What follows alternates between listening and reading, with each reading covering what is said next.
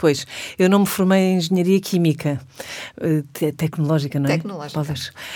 Um, mas eu também venho de uma família que, apesar de ser muito liberal no conceito, mas era uma família toda de ciências, não é? Os meus tios todos médicos do lado da minha mãe, o meu pai engenheiro, uh, tudo gente muito formada em matemáticas e biologias e, e fomos todos todos, quando eu falo todos, eu e os meus irmãos, todos muito encaminhados para a área de ciências. A mim acontecia um bocadinho como a ti. Na escola eu não sabia muito bem de que é que gostava, porque basicamente gostava tudo. Eu acho que houve poucas coisas na escola que eu não gostasse. Portanto, ah, quando me perguntavam o que é que achei quando for grande, eu, eu, gostava muito de animais, portanto, veterinária, mas não sabia lá muito bem. Quando me candidatei à faculdade, lá, lá está, as hipóteses de, de, ciências estavam, estavam lá todas. Eu já tinha feito aqui uma pequena inversão, porque no 12 ano tinha, tinha optado por uma, na altura eram três disciplinas, e tinha optado por incluir, que foi assim uma coisa estranhíssima, porque era, era matemática, era física e era, de repente, geometria descritiva que os meus pais ficaram assim a olhar para mim, porque geometria descritiva, porquê? Porque eu, não sei, eu acho que foi tipo um grito do Ipiranga para as artes, sabe, sabe a Deus porquê. Mas pronto, mas quando me candidatei à faculdade, lá vieram as medicinas e as veterinárias e aquelas coisas todas, e lembro-me quando fui ver o resultado da, das candidaturas, fiquei muito triste, porque era psicologia. E eu disse, psicologia, mas o que é que eu faço com esta bosta? Para não, para, para não, dizer, dizer um coisa, palavrão, é? exatamente. O que é que eu faço com isto? Eu não me imagino nada atrás de uma secretária ouvir os dramas das pessoas. Bom, e lá comecei a fazer psicologia em grande esforço, uh, porque não me interessava, assim, aquilo não, eu fazia aquilo com alguma facilidade, mas não me interessava.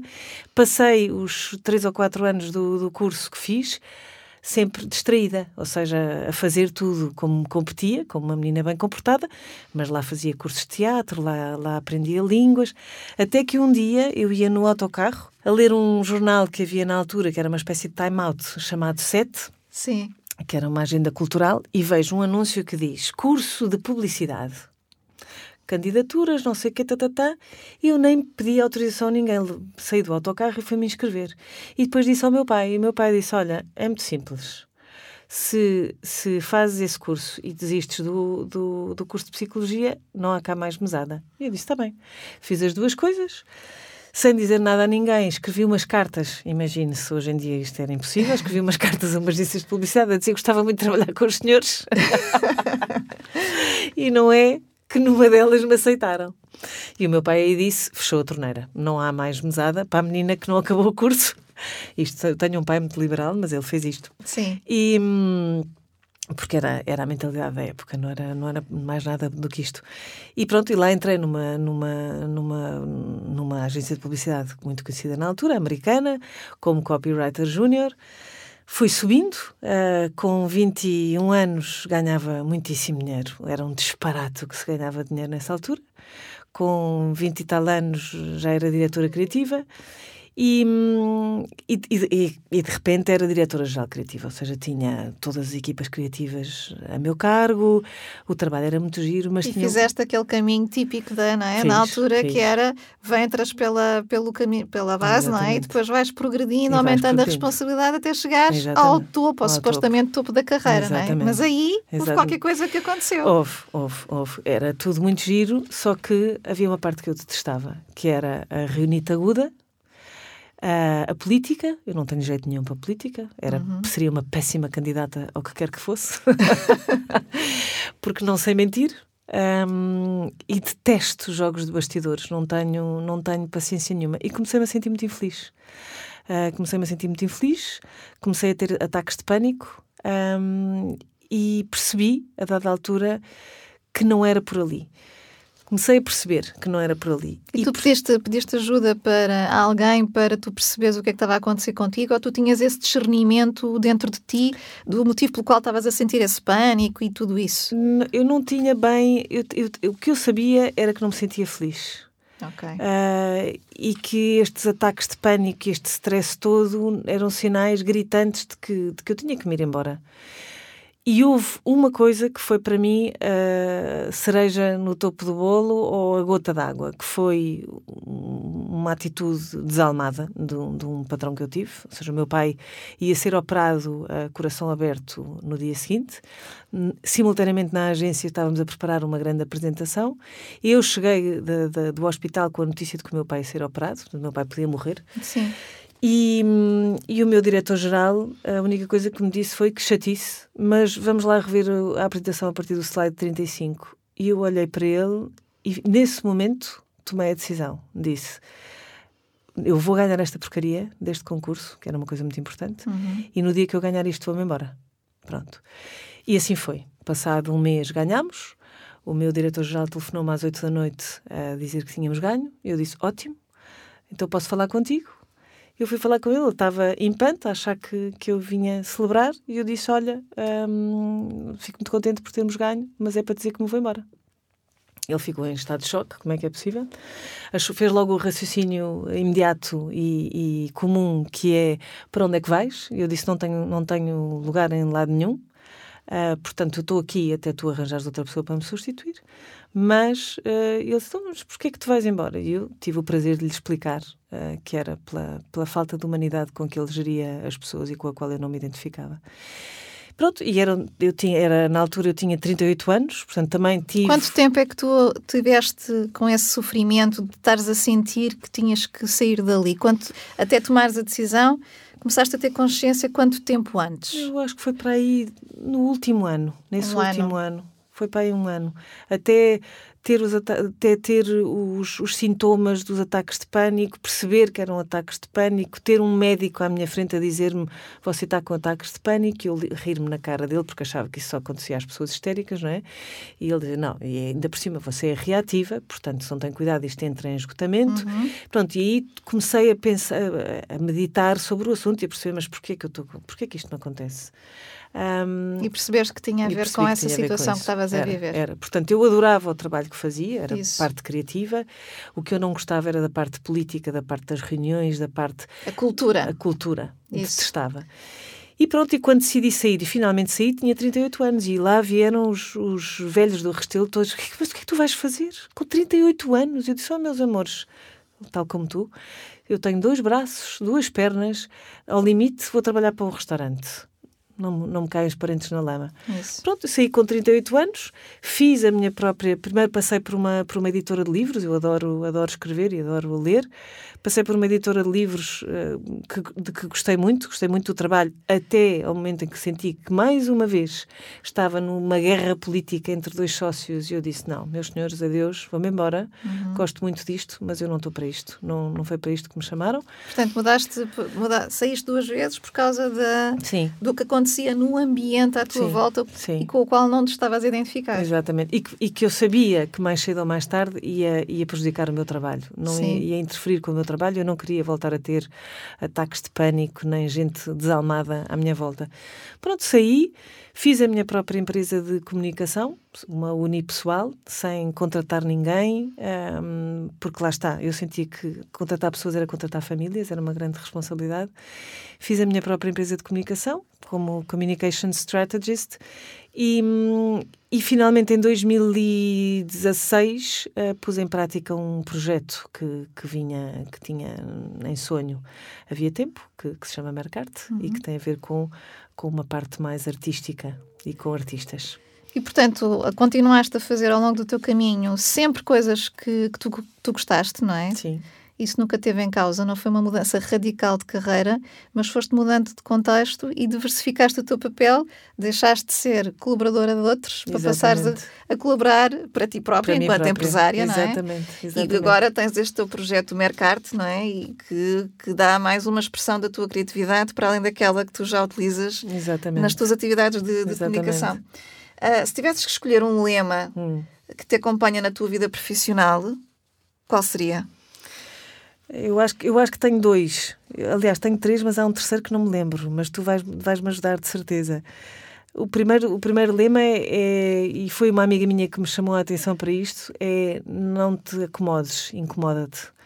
porque eu acho que quando nós nos incomodamos, uh, a mudança vem aí. Quando nós nos deixamos incomodar, uh, é um sinónimo de mudança.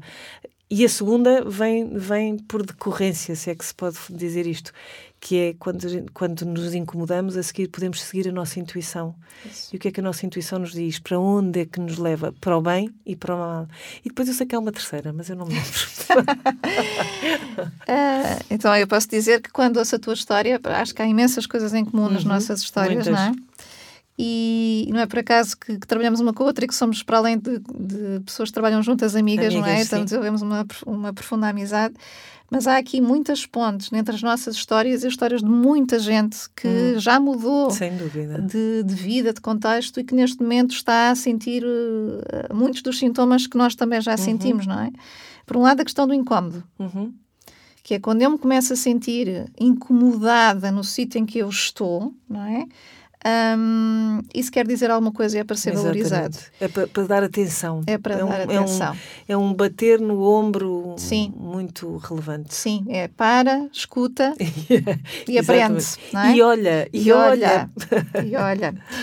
Uh, e muitas vezes nessas situações é engraçado porque eu assisto muitas vezes que é às duas por três há uma fase de turbulência que é, eu já não sei se é o problema é o ambiente à minha volta, se é aquilo que faço que não gosto, porque uh, a parte emocional interfere muito Exatamente. aqui muito, muito. E, e, há muita turbulência e, e, às vezes não é fácil perceber no meio da turbulência o que é que Sim. verdadeiramente está a acontecer.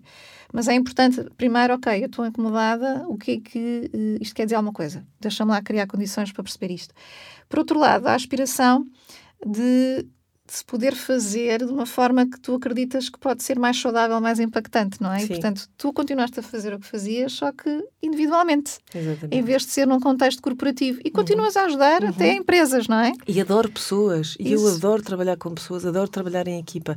O que eu não gostava era de trabalhar daquela maneira, como tu, não é? Exatamente. Tu adoras pessoas, tu gostas de, de, de interferir no bom sentido com a vida das pessoas, mas não naquele tipo de organizações. Exatamente. Não é? Não, os, esses, os paradigmas dessas organizações não são os teus, não é? Exatamente. Portanto, tudo isso acaba por, eh, por ter importância. E por outro lado, o quereres assumir o teu papel, ter um papel mais ativo e impactante no teu trabalho e no dos outros, não é? Uhum. E, e, a partir daí tu perceberes qual é que é o teu impacto direto é? Exatamente. E não ficar também diluído uh, naquilo que acontece à tua volta e de repente estás a dar atenção e a gastar energia em coisas que não interessam e o que interessa fica por ser feito. Exatamente, exatamente. Que eu acho que é uma coisa que tanto tu como eu sentíamos de maneiras diferentes, não é? Era que às tantas não estávamos a fazer realmente o nosso trabalho. Estávamos a gerir egos, políticas, que é tudo menos o que.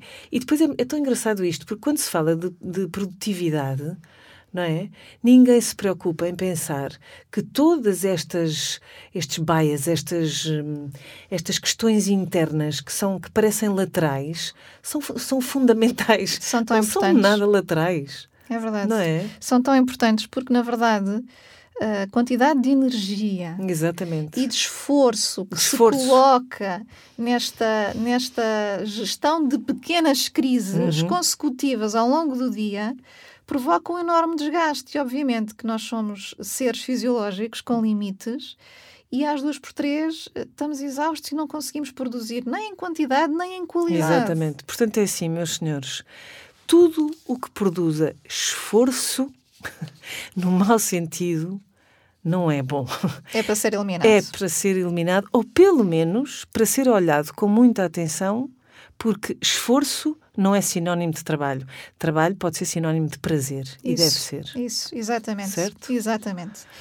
E uh, chegou, chegou a altura de partilharmos a terceira história deste podcast, uhum, não é? Uhum. A história que, uh, observando fora, parece que não mudou nada, mas na verdade para a história desta pessoa, para esta pessoa em particular, mudou muito. Exatamente. Eu lembro muito bem uh, de ter entrevistado esta pessoa, que é o Manuel, uhum. que, é um, uhum. que é um dos clientes da, da Lourdes. Claro que o nome real dele não é este. Exatamente. Não, é, não andem à procura do Manuel.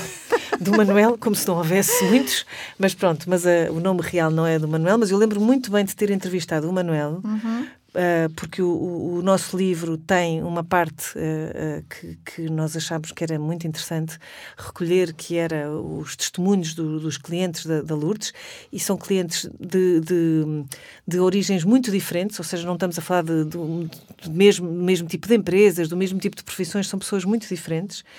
Um, e nós achamos fundamental, lá está, este, este podcast chama-se O Poder das Histórias. E lá está, nós, nós achamos que era importante recolher estes testemunhos, estes testemunhos precisamente para poder ajudar quem está nesta, nesta encruzilhada e perceber que é possível. Sim. E eu lembro-me muito bem, volto a dizer, de ter entrevistado o Manuel e lembro-me do impacto dessa mudança por causa de uma e do impacto de, do testemunho dele em mim por causa de uma expressão que ele usou por diversas vezes e que ele, e que ele me deixou e que a mim nunca mais me deixou, que foi a importância de segurar o leme da vida com as minhas mãos. Ele disse isto. Quando eu lhe perguntei, ó oh, Manuel, qual foi a lição mais importante do seu trabalho no, no Career Redesign com a Lourdes? E ele disse-me, Alexandra, foi ter percebido que o leme da minha vida estava nas minhas mãos. Exatamente. Já estás a revelar aqui um aspecto muito ah, importante, pois. mas está na altura de, das, das, nossas, das pessoas que estão a ouvir Exatamente. saberem qual é que é a história, não é? Uh, então, o Manuel uh, é, muito, é uma pessoa muito, muito gira, porque já é um ser humano super, ele é muito empático. Sorridente. Super. É um ser pessoa, humano sorridente. É, é uma pessoa que, quando a gente conhece, pensa: ah, pá, esta pessoa está sempre bem, está sempre bem disposto, não é? e, e, é agradável de, de, de, estar com ele. Mas o engraçado foi quando eu o conheci, uh, ele sentiu-se logo confortável e confiante para me dizer: estou farto disto tudo. eu estou farto disto tudo. Eu apetece mandar isto tudo à fava. Esta gente é toda louca. E, portanto, uma pessoa que aparentemente eh, é tão, tão simpática, tão empática, tão afável, de repente estava ali a deitar tudo para fora. Uhum. Ele já não aguentava mais, tinha que dizer aquilo a alguém. E quantos de nós, que, quantos de, dos que nos estão a ouvir, provavelmente sentem exatamente sentem a mesma coisa, não é? Então, o, o que é que acontece? O Manuel estava a trabalhar eh, numa, numa empresa já por já bastante tempo. Ele estava ali na casa do, entre os 30 e os 40 anos e tinha tido aquele percurso não é, de alguém que tem uma competência técnica, uhum. que é visto como alguém que é muito bom tecnicamente naquilo que faz e, portanto, como ele era muito prestável, pediam-lhe ajuda para tudo, e, para mais, tudo e mais alguma coisa. Portanto, não só aquilo em que ele sabia que era especialista era a sua responsabilidade, mas ia para além daquilo que era a sua área de atuação e ele sempre dizia que sim, não é? Porque quer de facto ser muito prestável e sempre muito focado em, em ser agradável para, para os outros. Um... E o que ele esperava, obviamente, era algum reconhecimento, certo? Exatamente. E, Faz. portanto, ele, ele estava à espera que a empresa reparasse no seu grau de prestabilidade, no seu grau de impacto, no seu grau de competência e esperava algum retorno. Tipo, um bocadinho papá, não é? Sim, tipo, muito sim. bem. E na verdade, ele, bem. a bem dizer, o que ele queria era que a empresa o reconhecesse formal e informalmente, uhum. não é? Ah, mas não era nada disso que estava a acontecer. Portanto, pois. O que aconteceu, curiosamente, ele estava a viver no meio de uma turbulência, um bocadinho à semelhança do que aconteceu contigo e comigo, em que eh, quem geria andavam ali em lutas de poder, uhum. para a frente e para trás, e ele no meio era o que tinha que fazer o trabalho que era preciso ser feito. Claro. Só que uh, o gestor A dizia vai para a direita, o gestor B dizia vai para a esquerda, e ele ficava no meio sem saber o que é que havia de fazer e acabava por decidir pela cabeça dele o que é que era mais adequado. Pois, não é? claro. Pronto, e, e daí ter, ter as consequências. Um, e ele estava super frustrado. Muito frustrado. Tanto que numa fase inicial eh, ele dizia, ele nem sequer punha a possibilidade de ficar. Ele dizia: ah, Não, ah, eu quero sair, eu quero sair e quero olhar para fora e quero ir embora porque isto não faz mais sentido na minha vida. E havia aqui uma questão familiar. A família desta pessoa estava distante. Uh, esta, uh, o Manuel uh, tinha duas crianças pequenas e, portanto, ele nem sequer estava a assistir ao crescimento dos filhos. E ele começava a pensar, mas eu estou aqui e a minha família está longe. Só agravava, não é? Que sentido é que, coisas... é que isto claro, faz? Claro, claro, claro. Um, então começámos inicialmente por abordar a perspectiva de sair. Oh, Lourdes, já agora deixa-me só interromper-te para, para, te dizer, para te perguntar o seguinte: que geralmente é o, a primeira ideia das pessoas, sempre, não é? Ou seja, eu sinto-me incomodado, estou aqui no meio de uma guerra de poder ou do que quer que seja, portanto, a, a primeira hipótese na cabeça de qualquer pessoa é vou-me embora. É. Mas é? isso é um comportamento típico quando nós nos estamos em stress, pois, não é? é? Exatamente. Que é fight or flight. Exatamente. Portanto, o que é que acontece? Ou ficas paralisada e em pânico, que foi uhum. o que te uhum. aconteceu Exatamente. numa fase inicial, uhum. ou vais fugir dali para fora para manter a sanidade mental, que foi o que me aconteceu a mim uhum. e depois a ti. Exatamente. Ou então, não, ficas e pensas, ok, o que é que eu tenho que perceber acerca desta situação e de mim para saber lidar com isto. Certo. E o que é que aconteceu aqui em relação ao Manuel? O Manuel começou por uh, me dizer: Não, olha, vamos aqui refletir na possibilidade de eu sair. Um, vou pensar aqui numa forma, num objetivo, para ir depois alavancar estratégias para esse objetivo para sair. Só que durante esse tempo eu tenho que lá ficar. Portanto, pois. eu não posso sair sem nada. Eu tenho que assegurar uma alternativa quando sair, já tenho que sair para outra coisa. Uhum.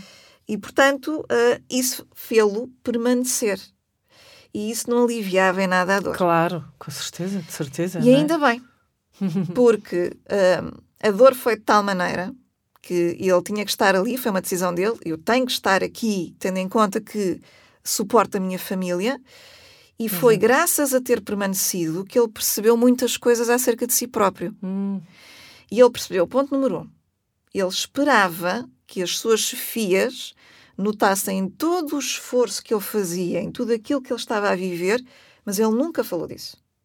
Eu nunca disse, eu acho que isto não está bem, eu acho que se pode fazer de outra maneira, eu tenho soluções que vocês não estão a equacionar e vocês estão para aí numa luta de galos, não é? E uh, há saídas para isto e ninguém está a olhar para elas. Eu estou a olhar, mas não estou a dizer. Pois. E de repente, quando ele percebeu isto e percebeu que era, era possível falar, não tinha nada de mal, porque ele tinha um paradigma de não se pode dar feedback à chefia, pois. não se pode dar sugestões à chefia sem elas pedirem, não se pode propor soluções se não tiver autoridade. Pois. E de repente, quando ele, ele pensou, pá, espera lá, pois eu realmente nunca, eu nunca passei para eles aquilo que eu estou a, a ver visão, a sua visão, que pode é? ser a solução. Porque tinha medo claro. de não ir de encontro às expectativas que eventualmente eles tivessem dele, mas isto era tudo na cabeça, é? claro, na cabeça claro. dele. E então ele, quando percebeu isso, decidiu avançar. Falou com todos os intervenientes que o, porque ele reportava que ele era complexo, ele reportava várias, a várias hierarquias e decidiu falar com cada uma delas. Na, numa fase inicial, o interessante foi que uh, o impacto foi ele sentir-se mais leve. Claro, com certeza. Mais leve. Epá, eu disse, disse aquilo que pensava, isto soube-me bem pelo menos agora, hum, eu já não estou a viver isto sozinho. Portanto, claro. pelo menos agora, eles já têm outros dados para poderem tomar decisões. Portanto, foi aqui o benefício imediato. Depois passaram-se uns meses e tal, e mais à frente houve um projeto que surgiu e pelo facto de ele se ter exposto e falado numa perspectiva de soluções alternativas para problemas que existiam, eles deram-lhe a oportunidade para entrar nesse, nesse projeto. a foi? empresa percebeu que ele tinha competências para fazer outras coisas para além daquelas, uhum. então deram-lhe a gestão de um projeto. Uhum. E era um projeto importante. Então ele aceitou e ficou todo contente. Assumiu isso como um reconhecimento. Claro. Uh, e foi interessante porque ele percebeu: ah, espera, então, pelo facto de eu, de eu ter dado este passo, de se expor, não é? De me expor e de partilhar aquilo que eu penso, a empresa está-me a dar uma oportunidade nova. Ah, espera aí, então se calhar esta nova forma de estar é mais produtiva do que aquela que eu tive até aqui em que senti imensa dor. Portanto, ele ficou muito mais uhum. aliviado. É óbvio que, uh, que ele era um projeto, continuava a haver hierarquias, ele não tinha autoridade total, uh, mas ajudou muito a que ele se sentisse mais sereno. Uhum. Uh, e teve ali também uma atualização das condições e isso também melhorou a condição familiar dele. Um, e isto foi aqui que nós terminamos o processo. O quanto, que é que quanto aconteceu? tempo ainda foi o, o processo? processo dele foi para aí uns meses, uh, portanto, uma fase inicial mais intensa, depois, ao final de um ano, ele teve esta transição uhum. uh, e depois fomos mantendo o contacto. O que é interessante é que já se passaram uh, quase três anos uhum. e eu continuo a ter notícias do Manuel. Ah, que engraçado. E o Manuel, neste momento, já não é gestor de projeto, ele é chefia. Ah, que maravilha. Agora é ele que, que manda.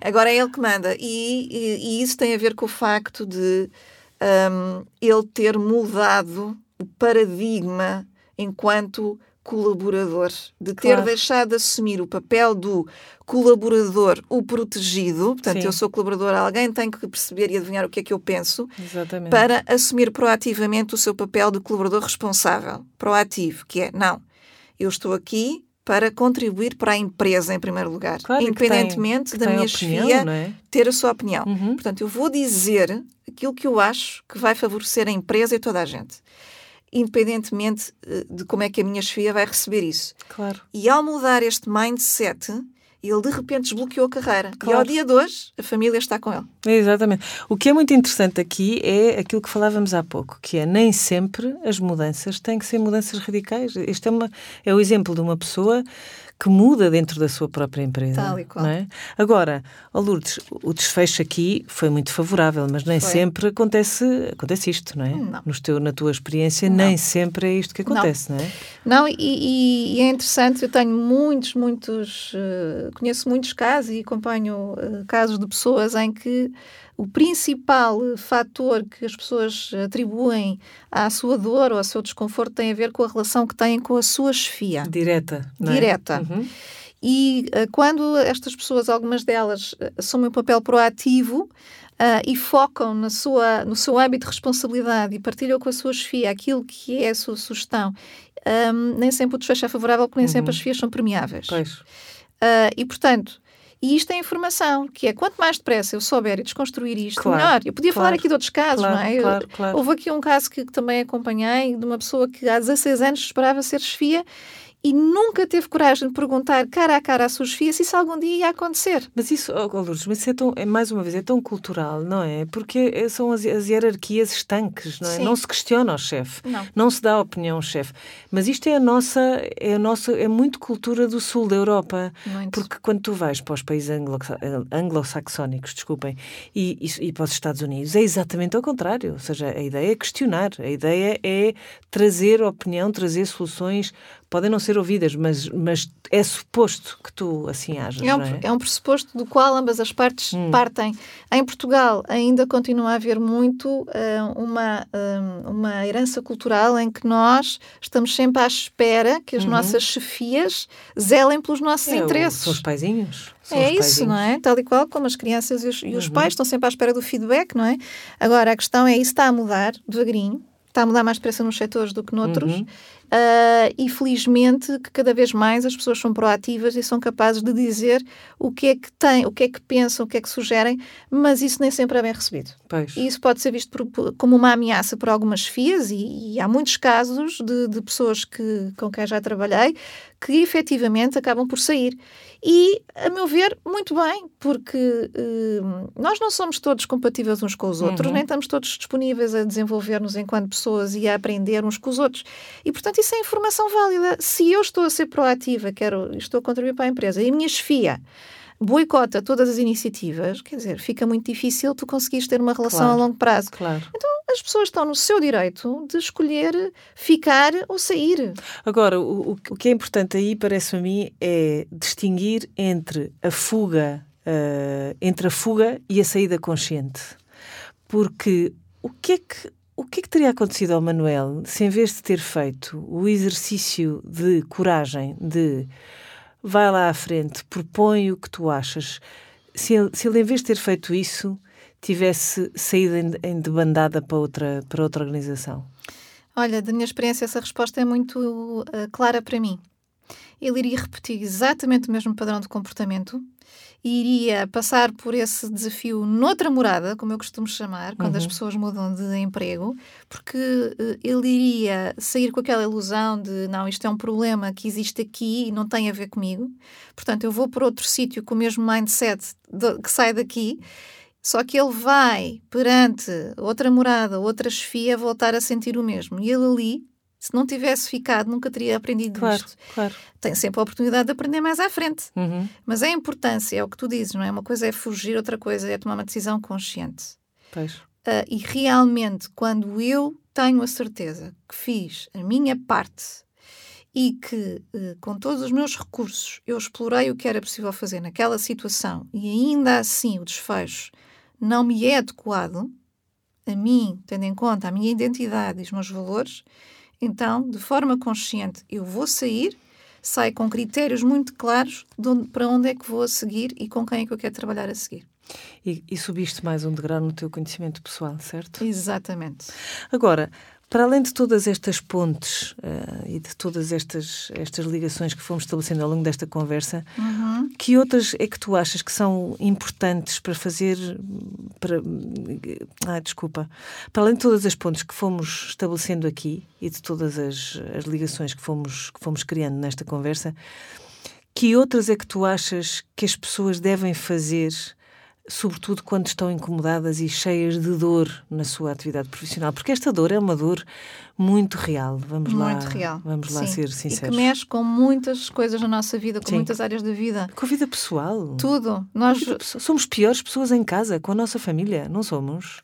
Claro, Muito porque pior. se tu não estás bem, não é? Ao longo das tuas horas de, de, do teu dia de trabalho e chegas muitas. a casa com essa tensão, claro. quem vai pagar a fatura são as Sim. pessoas que são mais próximas e que te são mais queridas claro. e que não têm culpa nenhuma. Nenhuma, nenhuma. Mas tu és um ser humano e vais ter que, isso vai ter que sair por algum claro. lado, não é? Exato. E se não, se não for com as pessoas que, estão, que são próximas, tu vais somatizar isso de alguma maneira. Exatamente. Portanto, a coisa vai se manifestar. Portanto, meus senhores, não martirizem mais a família. e minhas senhoras, ou não martirizem mais o vosso corpo, porque, lembrem-se, o stress é uma das doenças do século XXI, Exatamente. que provoca muitas outras doenças. Mas Sim. pronto, Lourdes, dá aqui dois ou três conselhos Sim. de o que é que as pessoas que sentem estas um, dores, não é? Estas dores Sim. podem, uh, devem identificar. Olha, uh, pegando na minha história, na tua história, na história do Manuel, eu vou sugerir aqui dois ou três pontos de síntese que, que eu gostava muito, mesmo muito, que as pessoas retivessem e se lembrassem no seu dia a dia. A primeira é: eh, se nós nos centramos exclusivamente na empregabilidade, que é trocar a nossa competência, o nosso tempo por dinheiro, uhum. um, nós muitas vezes acabamos por agir mediante uh, medos. Ficamos aprisionados por aquilo que os outros esperam em troca desse uh, benefício.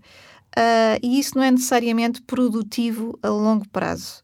Não é de certeza. E, portanto, um, quando nós desconstru não nos focamos nesses medos e damos vozes àquilo que acreditamos, há benefícios exponenciais para nós e também para aqueles que nos rodeiam, direta ou indiretamente. Okay? Uhum. E, portanto, com o trabalho que eu tenho feito e as pessoas que, que já, que já conheci dentro e fora do career design, um, tem-me sido possível uh, validar isso. Não é, não é uma ideia romântica, uhum. é uma realidade. É uma realidade, exatamente. Depois, a realização profissional não é um fim em si mesmo. Uhum. Não é. É um caminho. Uhum.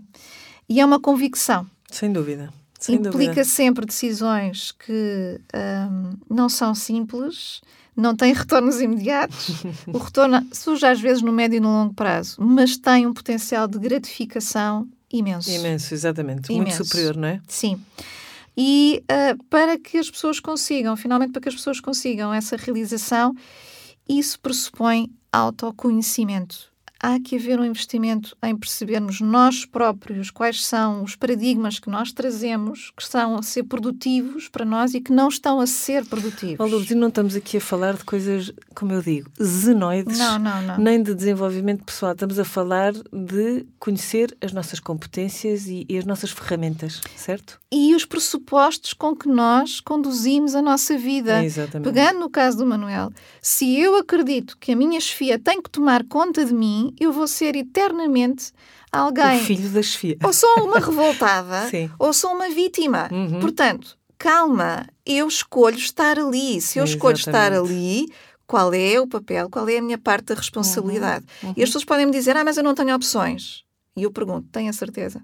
Claro. Exatamente. Só, fica, só deixa esta provocação. É, exatamente, muito bem. Eu vou, eu vou, vou complementar, não, vou reforçar o que tu disseste uh, deixando aqui duas ideias chaves. Uh, porque tu falaste agora de uma coisa que é importantíssima e que me parece muito boa para fechar, que é a questão do medo. O medo uh, é a coisa que mais paralisa, que mais nos paralisa e mais nos impede de, de seguir adiante. E esta, esta, esta, um, O medo uh, complementa-se com uh, aquilo que tu acabaste de dizer agora mesmo, que é nós acharmos muitas vezes que não temos opções. O não termos opções muitas vezes é produto do senhor medo e não das reais opções que existem. Nós hoje vamos ficar por aqui. Um, vamos voltar daqui a um mês com conversas de vida profissionais uhum. e vamos uhum. abordar um tema muito, muito interessante que eu não Já tocámos neles um bocadinho, não é? Que são os mitos, os mitos maravilhosos que nos envolvem na nossa vida profissional. Sim. Nós adorávamos, se você quiser partilhar a sua história connosco, tem um mês para o fazer.